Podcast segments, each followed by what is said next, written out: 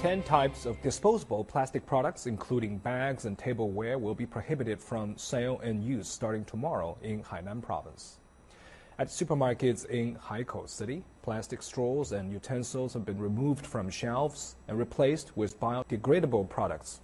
The Provincial Ecology and Environment Bureau said local manufacturers can meet demand for biodegradable bags of about 30,000 tons and tableware at 10,000 tons.